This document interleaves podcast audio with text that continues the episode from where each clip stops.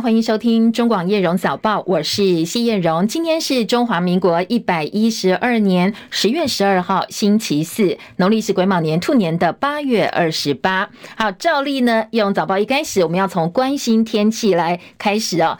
今天呃，线上连线请教的是中央气象署的预报员陈怡秀小姐，请怡秀告诉大家今天的天气提醒哦。今天在桃园以北，还有东半部地区以及北部山区。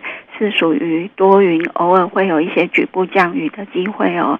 不过在新竹以南，包括中部南部地区，都是以多云到晴稳定的天气为主。只有在中午之后，山区还有南部地区，偶尔会有一些局部的短暂午后雷阵雨哦。那温度方面，清晨各地的低温二十二到二十四度，感受上是稍有一些凉意。白天的高温，桃园以北还有东北部高温二十六、二十七度；新竹、苗栗跟花莲、台东高温二十八、二十九度哦。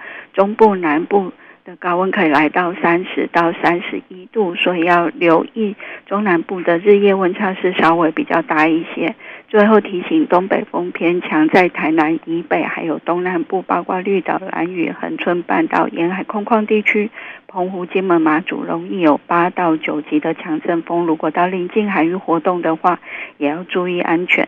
以上资料是由中央气象署提供。好，谢谢怡秀提醒，也提供给大家参考。这几天天气其实呃蛮像的，就是早晚夜间偏凉，中南部温差更大哦，要特别留意温度方面的变化。那预计礼拜五跟呃礼拜天温度还会再下降，所以呢，大家保暖衣物要准备好哦，出门外套跟雨具通通不要忘记，提供给大家参考。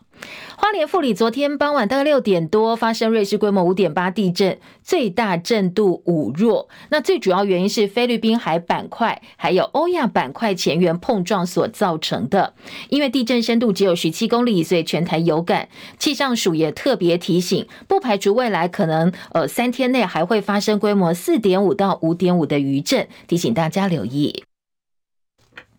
美国联准会公布上一次的会议纪要，显示出联准会官员谨慎态度，投资人也相信利率会维持稳定。所以清晨收盘的美国股市主要指数收高，道琼涨六十五点，三万三千八百零四点；标准普尔指数涨十八点，四千三百七十六点；纳斯达克指数涨九十六点，一万三千六百五十九点；费城半导体涨二十五点，三千五百三十七点。今天清晨，台积电 ADR 涨百分之一点五三，收在九十二块美金。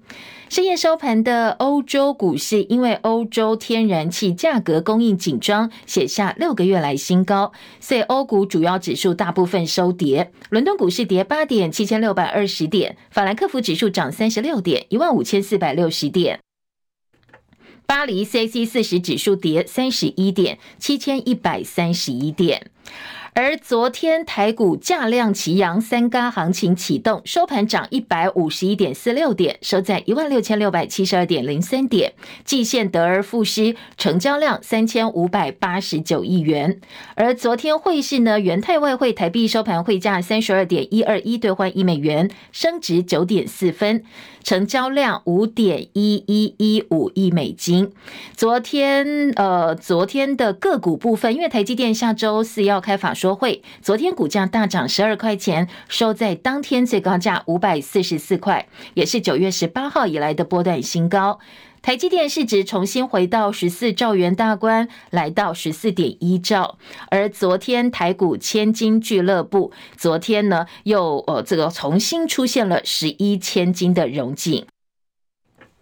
油价今天小跌啊，国际油价没有继续飙升，最主要迹象显示，以巴武装团体的冲突现在对原油供应影响有限。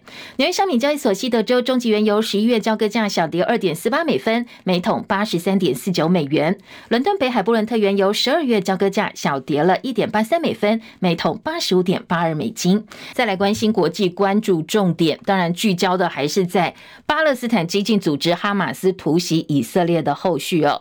多多名武装分子闯入以色列，掳走了多名人质。以色列不甘示弱，宣战。总理尼坦雅胡提出强力复仇誓言，双方激烈搏火，所以加萨走廊百年来的烟硝再度被点燃了。以色列宣布召集三十万后备军人，下令全面封锁加萨地区，所有的电力、粮食、水跟燃料通通禁止输入。巴勒斯坦加萨走廊电力当局说，在以色列轰炸跟包围之下，现在加萨唯一的发电厂昨天在燃油耗尽之后已经关掉了，已经关闭。而大量巴勒斯坦难民逃难到埃及接壤的过境点，现在埃及也把边境点给关掉了，让这些难民呢几乎是完全被封锁。以色列总理尼坦雅胡宣布，跟加萨走廊武装分子作战期间，和在野党领袖甘茨共组紧急政府，还有联合内阁。而刚才也提到，现在呢，加萨的发电厂已经关闭。齐海伦的报道。以色列总理尼坦雅胡、现任国防部长格朗特以及曾经担任国防部长和参谋总长的甘茨已经组成战争管理内阁。甘茨发表电视演说，表示以色列正处在最困难的时刻，三人站在一起是向我们的敌人发出明确讯息：这个敌人应该用一切必要手段消灭。美国有线电视新闻网 CNN 报道，以色列正在调动军队，加萨走廊正在爆发人道危机。加萨电力局局长表示。当地唯一的发电站因为燃料耗尽，周三已经停止运作。由于边境四面八方都被封锁，为医院、医疗用品等重要设备提供动力的发电机所需燃料即将耗尽。无国界医生警告，加萨的医院已经不堪负荷，药品、医疗用品和电力短缺。巴勒斯坦卫生部表示，加萨至少有一千一百人死亡。以色列则报告，上周六以来至少有一千两百人死亡。以色列国防军发言人表示，以色列正为任何情况做好准备，继续沿南部边境集结地面部队。记者戚海伦报道。好，以色列高官受访的时候坦承，以色列情报部门跟后勤部队犯下情报部门没有办法监控哈马斯使用的关键通讯管道，犯下了这样一个严重错误之后呢，才会导致哈马斯武装分子的入侵行动铺平道路。尼坦雅胡说，接下来他们会采取的行动将会让敌人的后代闻之丧胆。以色列情报部长加姆里尔则表示，以色列希望把巴勒斯坦伊斯兰主义武装分子呢，哈马斯整个连根拔起来，才能够吓阻全世界的激进分子，让他们不敢再发动攻击行动。不过，约旦国王阿布杜拉二世说，如果不能在以色列旁边建立一个独立的巴勒斯坦国，中东就永远不可能享有和平、安全或者是稳定哦。他认为两国方案是唯一解决现在中东问题的选项。另外，在国际的关注部分呢，美国白宫说，如果需要第二艘美国航母将就位，展现对以色列的支持。美国先前已经派出动力航母福特号，加派的航母艾森豪号很快也会抵达。先前，美国国务卿布林肯已经说他要到以色列跟约旦了。他现在开始启程，要向以色列传达团结跟支持的讯息。他说呢，美国会提供以色列所需要的一切。英国的外交大臣科维利，他周三率先访问以色列，在当地还碰上了空袭警报。七号人的报道。英国外交大臣科维利访问以色列，是哈马斯突袭以色列以来第一位到访当地的外国外交首长。以色列政府指出，科维利访问以色列南部城镇欧发金，遇上了示警哈马斯发射火箭的警报大响。科维利一行人就近避难。他后来指出，这样的火箭威胁笼罩每一个以色列人，英国将会全力支持以色列。另一方面，美国国务卿布林肯稍早已经登机，正在飞往以色列。布林肯说，无论哪一天，美国都支持以色列，坚决反对恐怖主义。他也说，哈马斯的行为让人难以形容，情况让人心碎。报道指出，布林肯也将前往约旦。布林肯表示，抵达以色列之后，他将和以色列总理尼坦雅胡等高层官员会面，重申美国将向以色列提供他们所需的一切。英国广播公司 BBC 报道，美国白宫指出，美国正和以色列、联合国以及埃及就允许部分援助物资入境以及居民出境进行谈判。记者戚海伦报道。美国、法国、德国、意大利跟英国领袖在哈马斯发动攻击之后，发表共同声明，支持以色列，谴责哈马斯的恐怖行动。而美国总统拜登跟英国首相苏纳克分别称呼哈马斯是恐怖组呃组织或者是恐怖分子。相较英美日向岸田则说，呃，发动攻击的一方是巴勒斯坦的武装分子，他没有用到恐怖分子这样一个字眼，也没有加入刚才提到这么多国的联合共同。声明当中，日本的经济新闻时事通讯社分析，因为日本大部分原油都来自中东，在能源考量之下，日本政府在中东寻求自主外销路线，同时他更重视的是各方的外交平衡，所以没有偏袒任何一方，要求大家尽量的自我克制。但是同时，反西方轴心国威胁升高带来的挑战也备受关注。毕竟现在俄乌战火未息，呃，这个以巴冲突再起，所以先前有表示，我们很担心，万一这个时候两岸发生冲突的话，美国恐怕无力顾及。而南韩尹锡悦政府对北韩立场可能也会更为强硬。刚刚上任的南韩国防部长申元提，他提出尽快停止九一九军事协议效力。好，这个军事协议效力呢，是南韩前总统文在寅二零一八年跟北韩金正恩签署平壤共同宣言的时候，两韩的国防首长签署关于军事相关协议的附件。里头定定飞行禁区、野外机动训练禁区，还有海上缓冲水域等等。签署当时就受到南韩国内反对，说北韩采取怀柔的方式。很多南韩的在野党哦，保守党说，接下来会影响到南韩国防的侦察系统。不过当时文在寅政府说不会受到影响。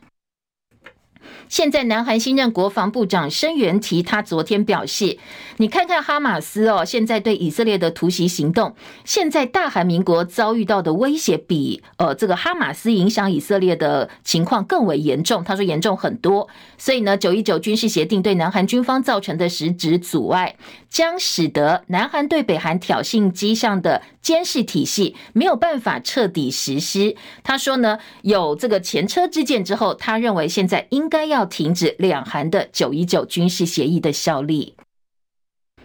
好，美国国防部长奥斯汀今天宣布，美国对乌克兰再提供两亿美金，大概台币六十四亿新军事援助。内容方案包括呃防空弹药、火炮、火箭弹、反战车武器等等。而且他也坚称哦，说美国会力挺乌克兰到底。掌控美国众议院多数席次的共和党人今天闭门投票，提名五十八岁史考利塞出任众议院议长，来接替上周被罢黜的议呃这个前议长麦卡锡。不过，当然后续还要经过众议院投票同意，他才能够登上议长宝座。第三届“一带一路”高峰论坛下周十七号、十八号在大陆北京举行。这一场今年大陆最重要的主场外交，大陆国家主席习近平将出席开幕发表演说。根据了解，俄罗斯总统普京可能也会参加。俄罗斯外长拉夫罗夫会先访问北京，跟大陆外长王毅见面，为习普会铺路。另外呢，欧盟高级代表波瑞尔今天开始访问中国大陆，要举行新一轮的中欧高级别的战略对话。阿富汗西北部城市赫拉特七号发生规模六点三强震之后，余震不断。今天又发生了一起规模六点三地震，而当地哦统计地震死亡人数，本来说两千多人，现在下修到超过一千人，说大概是一千多人。欧盟以及巴基斯坦、伊朗、土耳其、中国大陆都说会帮忙哦，提供食物、毛毯、药物等等，以及捐款来帮忙救灾工作。全球第二大甘蔗生产国家印度，因为天候干燥，所以甘蔗田干枯，可能接下来会限制糖的出口了。那一旦印度限制糖的出口，全球的甜味剂的供应就会受到影响。美国对出兵保台的官方立场向来采取战略模糊态度。华府只承认北京，但是又提供台湾武器做自我防卫。美国总统拜登曾经公开表示，他支持出兵防卫台湾。今天呢，欧亚集团基金会发布了最新民调，针对美国的国民说，大陆如果武力犯台的话，些为多数美国人是支持美国出兵保台的。法新社说，这项调查显示，百分之四十二美国人些许支持介入保台，另外呢，还有百分之十八则是表示他们强力。支持美国出兵保卫台湾。前美国驻联合国大使克拉夫特昨天在第七届玉山论坛上发表演说，他也表达挺台立场。他说：“美国跟台湾命运交织在一起。作为一个美国公民呢，他呼吁美国跟台湾建交。就算美国或其他国家没有跟台湾建交，他也说台湾必须要对外大声的宣称我们的主权呢，说我们是主权国家。”总统蔡英文在国庆谈话说：“和平是两岸唯一选项，愿意跟大陆发展双方可以接受的互动基础，以及呢共同演绎一个和平发展之道。”国台办昨天回应，国台办发言人陈冰华说：“民进党一边空谈和平对话，一边坚持拒绝九二共识，说这是两面手法搞和平分裂。那希望两岸呢能够发展互动或者是和平之道，是痴心妄想。”驻德国代表处先前举办国庆酒会，驻德代表谢志伟呼吁把代表处更名为台湾。他也说这件事情呢不涉及国际法，如果更名为台湾，能够让台湾名正言顺的被国际承认。明年的总统大选倒数九十三天，资深媒体人赵少康跟前台北市长郝龙斌发起挺战斗蓝立委行动。昨天跟全台三十三位国民党立委参选人发表了八项共同政见草案，包括推动内阁制，三个月内执行死刑，大学生免学费，低阶职业军人每个月加薪两万块，同时呢要修一零八课纲哦。赵少康欢迎所有认同的参选人把这些证件拿去使用，展现协助蓝营来帮忙蓝营立委拼过半的一个气势。另外，昨天韩国瑜跟侯友谊也都出席了这一场活动。那到底韩国瑜要不要接国民党副主席呢？来听听看他怎么说。没有，现在还在研议，只是考虑到个人能够在这次辅选的阵容中扮演什么角色，我们全力以赴。并不在乎职务，我觉得表述的重点在这里。那目前还没有决定。朱立伦邀前高雄市长韩国瑜来出任国民党副主席哦。资深媒体人赵少康说：“其实韩国瑜当不分区立委更好，不过当然了，还是要交给朱主席决定。我觉得不如让他当不分区了。对，哦，我认为，因为你当了副主席，我们有好几个副主席嘛，对不对？那增加有限的。那如果他是不分区，哦，然后哇，带国民党立委去打仗。”韩粉能够动员起来，我觉得那个那个效果会更好。当然，最后怎么决定还是看朱主席嘛，有好有坏的啊。好的话是当然有一个政党的职位，不好是说反而太严肃了嘛，太正式了。有很多时候私下，因为韩国瑜跟双边都很熟嘛，也也跟柯文哲在市政府合作过嘛啊，所以我觉得不一定啦。就说你真的有心做，在什么位置上都可以做；你无心做，在什么位置上都做不成了。好，那蓝白合到底要怎么合？合作方式，赵少康说，民调跟政党实力都必须要考量进去。我想民调很重要啦，但是我讲的你不能不靠不看民调，也不能都看民调。至于将来侯友宜跟柯文哲怎么协调，我想他们两个当事人最重要，他们他们也是老朋友了嘛，可以去谈了啊。你若问我，我觉得说民调占六十，然后政党实力占四十，我想这算是合理的嘛。你不能说政党实力都不看，柯文哲那边赶快讲定一种方式。哦，这个沈富雄给他统计说，他十天讲了八种不同的讲法，啊，每天有不同的讲法。那你到底要怎样一天一变啊？然后又有不同的讲法，就比较难谈了。那国民党很有诚意啦，呃，金补充，这个黄建庭，那已经最高一个是侯友谊的这个什么执行长，一个是国民党秘书长，还要怎样呢？已经算是很有诚意了嘛。啊，不要一直抛条件哈，不要提条件，双方坐下来谈都可以谈了。好，在野蓝白和民众党方面持续叫牌，主张一周内双方幕僚见面，要求国民党针对科办三项具体主张正面回应。而且昨天参选人柯文哲抱怨说：“啊，那你国民党不辩论也不做民调，那要干什么呢？”国民党总统参选人侯友宜阵营则提议说：“会前不设任何前提，会议过程录影不公开，如果有争议再来对外公布。”昨天侯友宜也被问到蓝白合的进度哦，他也透露了说，昨天早上。近办跟中央党部跟科办取得联系，两边会坐下来谈，不管时间跟地点，所有的议题都是开放的。在早上，我们选办跟党部都有跟科办来联系，那双方面已经取得了联系，那我们要两边会坐下来谈，那不管在哪一个时间地点，我们的所有的议题都是开放的。那先坐下来，两边把所有的相关的议题大家对好，大家一起朝蓝白合作方向往前走。好，蓝白有没有机会往前走呢？现在很多媒体都解读说，听起来哦，侯友宜方面似乎比较希望先谈议题，而不支持辩论或者是比民调。当然，这个辩论或比民调是柯文哲方面提出来的前提，所以好像没有交集哦。昨天，民众党科办发言人戴瑜文他也做了回应。啊，我我想这两天哈，双方阵营都已经提出了呃这个联系的对口哈。那我们这边当就是黄珊珊总干事跟周瑜修主任。那那当在人选提出来之后，这两天就双方都有密切的联系。那目前到现在最新的为止啊，我们是希望说，呃，双方的幕僚作业哈，可以用公开透明的方式来进行。那不过目前呢，还没有得到国民党方面的回应。科办这边非常的清楚啊，作为一个呃民主成熟的政党，合作不是坐下来喝咖啡聊天啊，是必须要对社会大众需要有所交代哈，那这是国之公器嘛。所以呢，我觉得呃，透过辩论的方式，让双方的主张，让双方被社会看见、被社会接受之后，透过民调的方式来做这个公平、客观的这个整合，这才是我们现在目前最基本的态度。啊，双方我们希望这一周尽快的在一周内，啊，就可以赶快把把这个事情定案下来。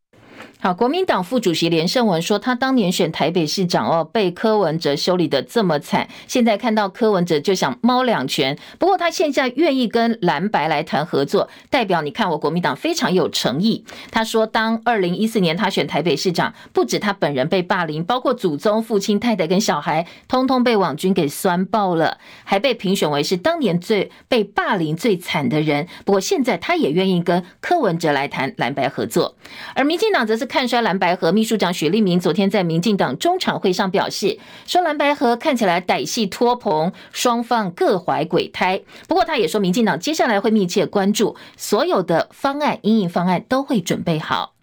好，蓝白还没和，但是战斗蓝先行。昨天公布了八项共同政见草案，我们来听听看哦，有哪些内容？张伯仲的报道。中广董事长赵少康说明发起这项行动的考量，并提出战斗蓝八项共同政见。第一个，推动内阁制，这不是效法柯文哲哈，我们早就主张内阁制。马英九在当选的时候，第一任也说他当选的四年以后要检讨内阁制，哦，结果呢，显然啊也没有很认真的去做哈，这点我觉得是很不满意的。我讲实话，反正在野的时候很多人都需要内阁制，执政以后都不要内阁制，觉得当总统好爽啊，干嘛搞内阁制哈？而侯友谊致辞时则特别提到：“你当选总统没有国会过半，什么都假的。所以我今天来就是要支持理念相同，守护中华民国的安全，让两岸和平。然后大家站起来，好好的把弊案公平正义还给台湾人民。”至于刚从国外返国的韩国瑜则表示：“我想今天我们赵董事长跟郝市长来召集战斗蓝，套一句歇后语。”要背着石头唱歌，吃力不讨好，的确辛苦，还要担心，还要被人家背后有的人想不同的想法，还要非议，但是义无反顾。多位蓝营要角和包括新党侯汉廷在内，总数三十多位立委选将齐聚一堂，展现出有别于国民党中央的另一种蓝营团结气势。中广记者张伯仲台北报道。好，现在民进党总统参选人赖清德，他积极布局海外后援组织，其中呢，一个相当受到瞩目的，呃，这个正妹昨天亮相了，这是二十一岁台发的混血儿杜若维，她曾经在二零二三年台美小姐选拔赛当中获得第一公主，还有最佳人气奖，她也宣布要加入赖清德海外青年团担任志工，号召年轻台侨回台湾投票，挺台湾，挺赖清德。双十国庆焰火睽违九年重新回到台中释放，但是状况百出，提早放烟火、无人机取消表演，还有舞台设计，通通被外界质疑，网络上骂声四起。其中焰火比预定时间提早二十分钟释放，所以很多人错过了精彩瞬间。还有民众到现场在赶路的过程当中，被迫说啊放烟火啦，所以停在路边看，或者还在接驳车里，根本连看都没有办法亲眼目睹，只好。呢是看手机转播。台州市员昨天质询说，到底是谁决定要提前放焰火？观光局的局长陈美秀说，总统、立法院长跟市长都致辞完了，比表定时间提早。而当时呢是晚会节目总导演、主持人、国防部焰火处三方决定提早放焰火，而整个官旅局呢负责。主持还有场控，对于流程有瑕疵，他们说会深刻检讨。为什么不在总统致完辞之后补一些其他的节目，然后呢，即呃如实的放焰火？昨天台中市长卢秀燕说，国家大典必须严谨按照程序走，贵宾体谅大家看焰火等很久，所以缩短致辞时间，流程提早，总不能中间的空档叫总统跟他上去跳舞吧？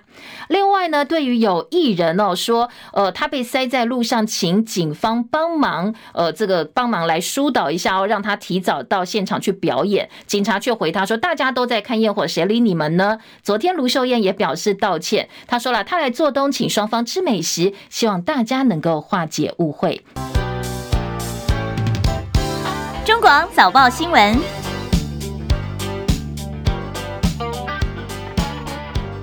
好，再来关心今天早报头版内页的新闻焦点，来关心的是头版头条。今天包括中石跟联合啊，关心都是进口鸡蛋后续的一些政策啦，或者是话题。其中呢，中石头版头条大标说。农业部首降蛋关税，进口还民间。好，这个安全库存量的呃这个掌控呢，接下来要交给民间来决定哦，民间自己来呃看情况来进口。今天中国时报头版头条，联合报也是二版整个版面哦来分析一下这个政策。联合报今天头版头条则是。进口冷冻蛋液没有招标，立委及畜产会绕过采购法。好，这个呢问题也蛮大的，等一下来告诉大家问题出在哪里哦。今天联合报头版头条加上内页的二版都点到了这个问题。自由时报今天头版头条告诉你，防诈论坛昨天呢，蔡英文总统宣布政府专用简讯十月二十四号上线，今年前八月拦诈超过两千一百二十件，全民都觉得现在我们的这个诈骗简讯啊，诈骗集团以及诈骗案件横行，问题相当大。那感受上，我们的体感上，好像政府的作为相当有限。昨天蔡总统出席呃透视诈骗全面反击的论坛时表示，说我们政府完成打诈无法修法，要加重诈欺罚则。同时呢，为了防止简讯投资诈骗，已经规划了一一一。短码简讯平台十月二十四号会正式启用。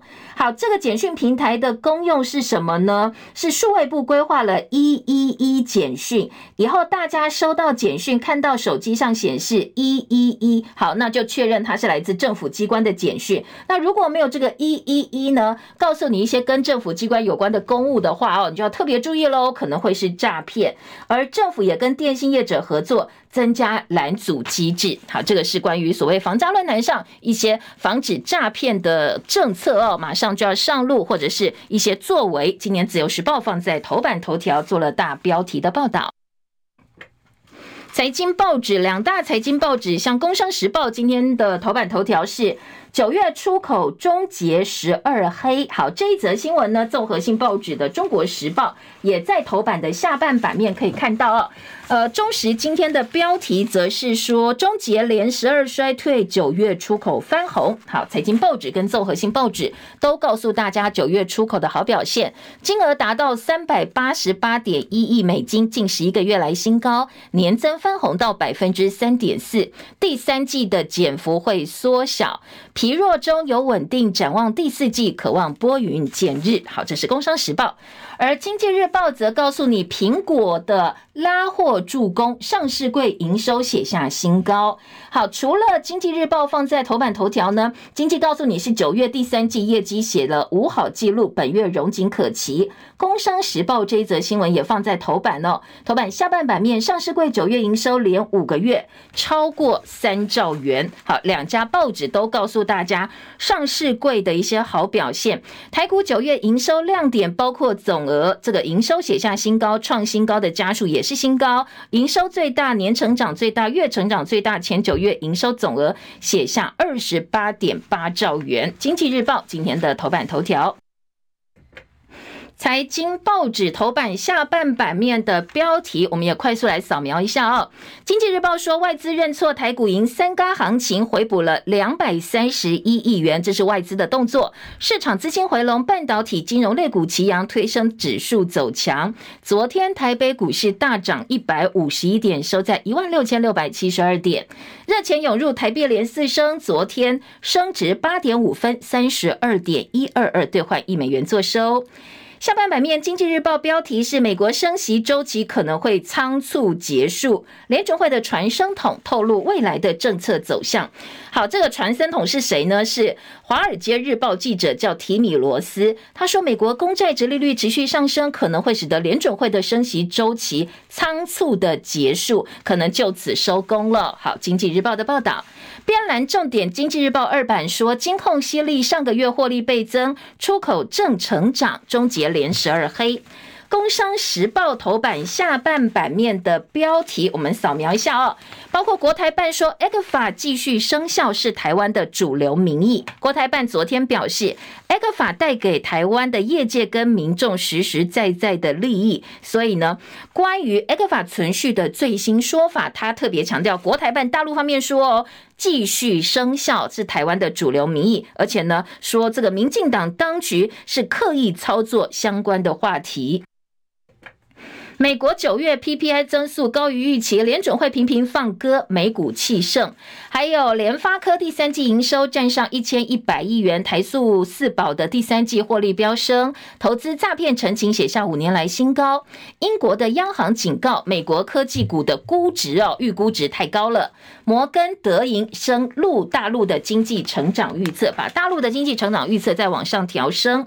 另外，头版的其他焦点，除了头版头条之外呢，综合性报纸，呃，《自由时报》今天的头版中间版面来关心的是马文君哦，说马文君被告发泄露国防秘密，被高检署列为是他自案的被告。好，这是国造前舰最近衍生的泄密疑云，国民党立委马文君被政治评论员李正浩，还有民进党立委吴征告发。民进党立委参选人吴征告发泄露国防秘密给外国。高检署呢，交给重大危害国家安全及社会秩序小组来做调查，所以马文君被列为是外患罪他自案的被告。好，这个是今天自由时报放在头版中间版面的报道。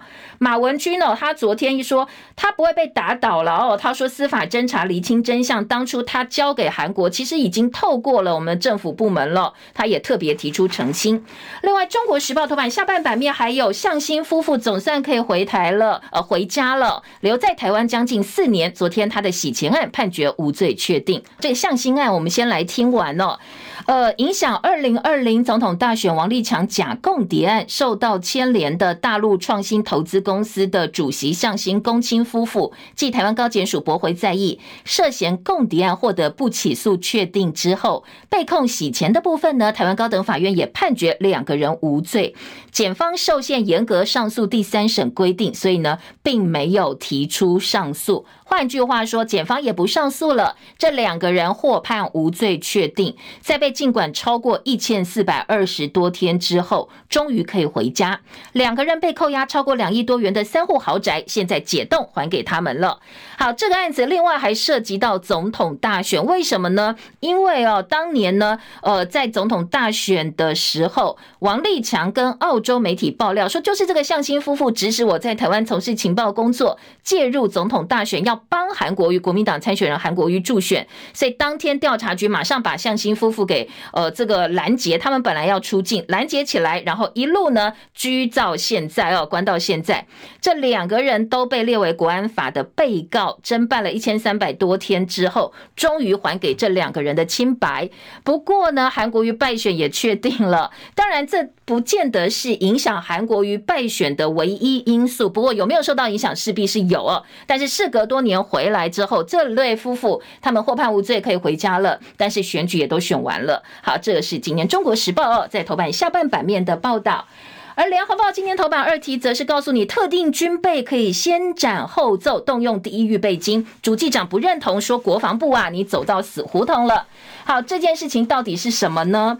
今天联合报头版二题说，国防部五月修订了国军的军事投资建案作业规定，在迫切性建案增加国防部报经行政院核准，可以用第一预备金来支应已经超过预算编列时程的新增迫切性的建案。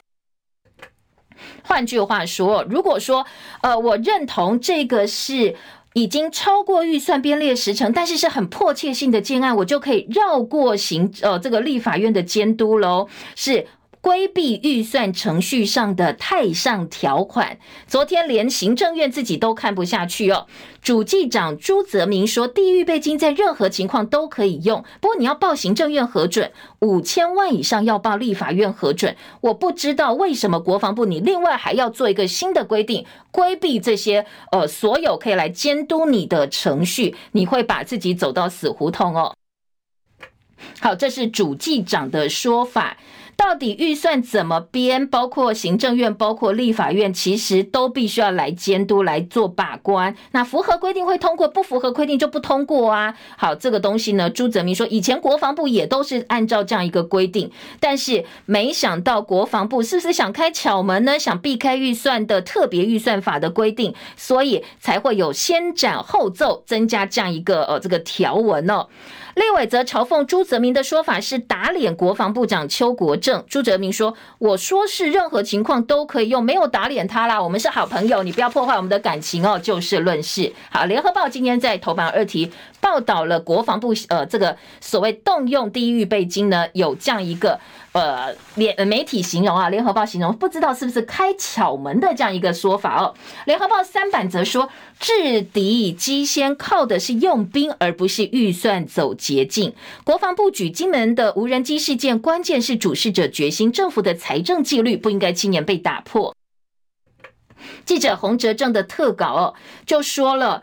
呃，国防部为了争取外界支持，军事投资迫切性建案用预备金来支应。业务报告举的例子是去年八月发生的金门被无人机袭扰事件，说我们的反制系统预算二零二四年才编哦，所以我们的战力呢就有一段空隙。不过今天联合报记者说。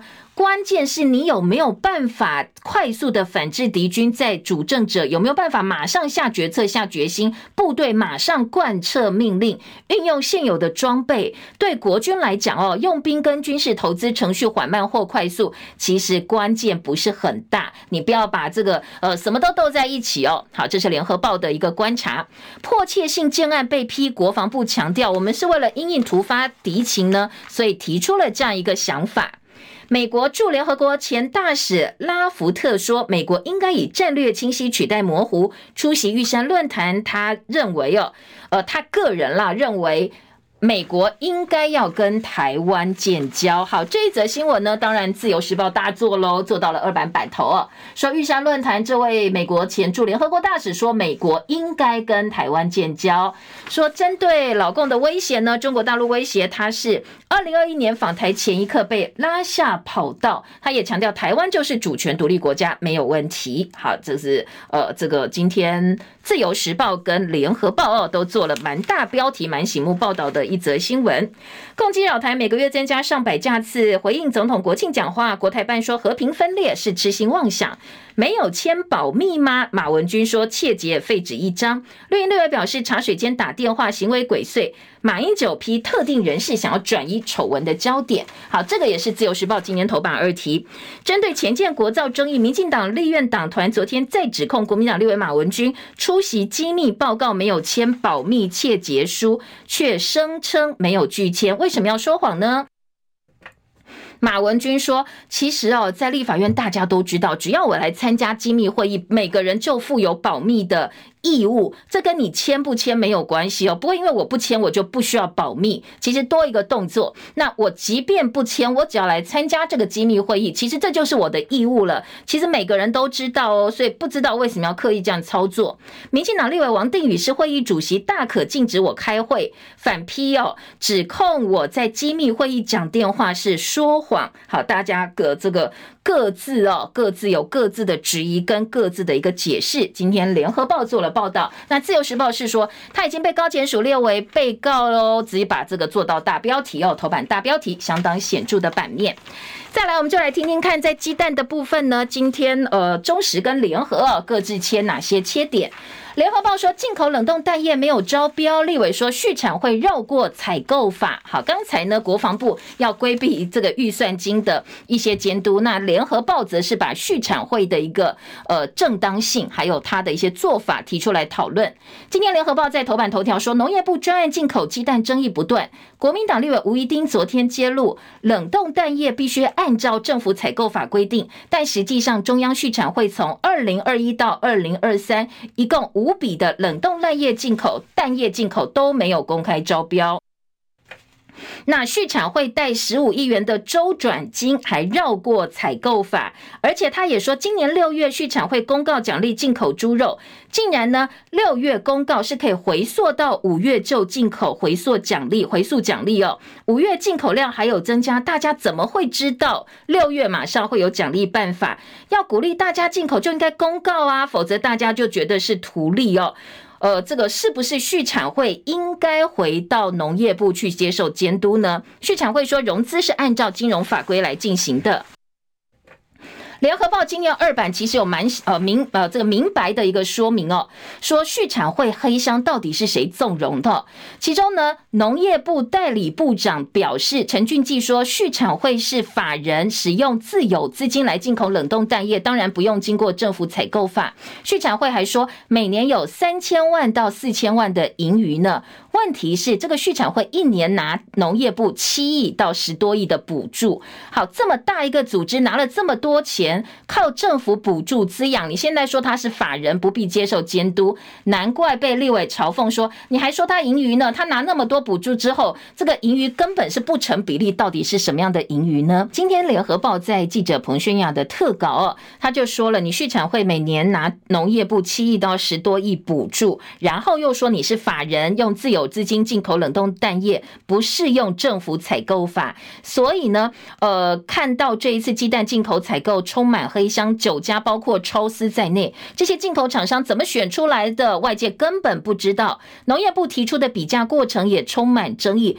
重点是因为整个过程都不是经过政府公开招标的过程哦，所以你无从监督。好，这个续产会到底呢？呃，是谁在纵容他黑箱？然后是？谁让他这么做，又可以这么呃坦荡哦？这个今天是联合报讨论的重点，而且不止鸡蛋哦，立委还说。鸡呃猪肉进口六月份补助猪肉进口回溯到五月一号，而且还有业者五月开始大举进口，通通都是畜产会拿着公帑自己把门关起来做，真的可以这样吗？好，这是呃联合报今年头版头条跟二版的重点。当然，中国时报今年讨论的农业部首降蛋关税，进口还给民间，联合报一样哦，有相同的报道。中时在头版头条说，整个进口鸡蛋的争议之后，发生进口蛋。掺入本土蛋的混蛋食安危机，农业部代理部长陈俊记昨天首度松口，国内鸡蛋安全库存不一定是政府来做，我透过调降关税，让贸易商视国内的需求来自己进口，政府不再扛这个了。当然，这样一个说法有人赞成呢，但是本土蛋农就反弹了。蛋农说，听到农业部打算降低鸡蛋关税，大家都剉咧等。你政府要保护的是本土蛋农，而不是调降关税。你先前多次干预鸡蛋涨价，本土鸡蛋就冻涨，通通不能涨哦，要维护呃这个所谓的物价稳定。那你现在进口鸡蛋又要调降关税，本末倒置，你叫我们这些本土鸡农该怎么做呢？缺口超过百分之五，特定时间跟数量进口，那蛋农几乎不要再做价差补贴了。说如果鸡蛋严重不足，我们也可以接受政府进口鸡蛋调降关税，但不要一次调太多，因为呢，你调太多，产能恢复又调不回来。最重要的是不要再去补贴价差，否则大家都去买进口蛋，本土蛋市场被压缩，这也不是大家想要看到的。另外一个就是本土鸡蛋的冻涨，我们的蛋农说不要再冻涨了。今天联合报在二版也把这个农业部松口的政策呢做到版头大标，说降关税，贸易商自行进口鸡蛋，而且呢专业进口鸡蛋的过程已经有五千万颗被销毁，被指整个决策就是不对，决策过程就是有争议的。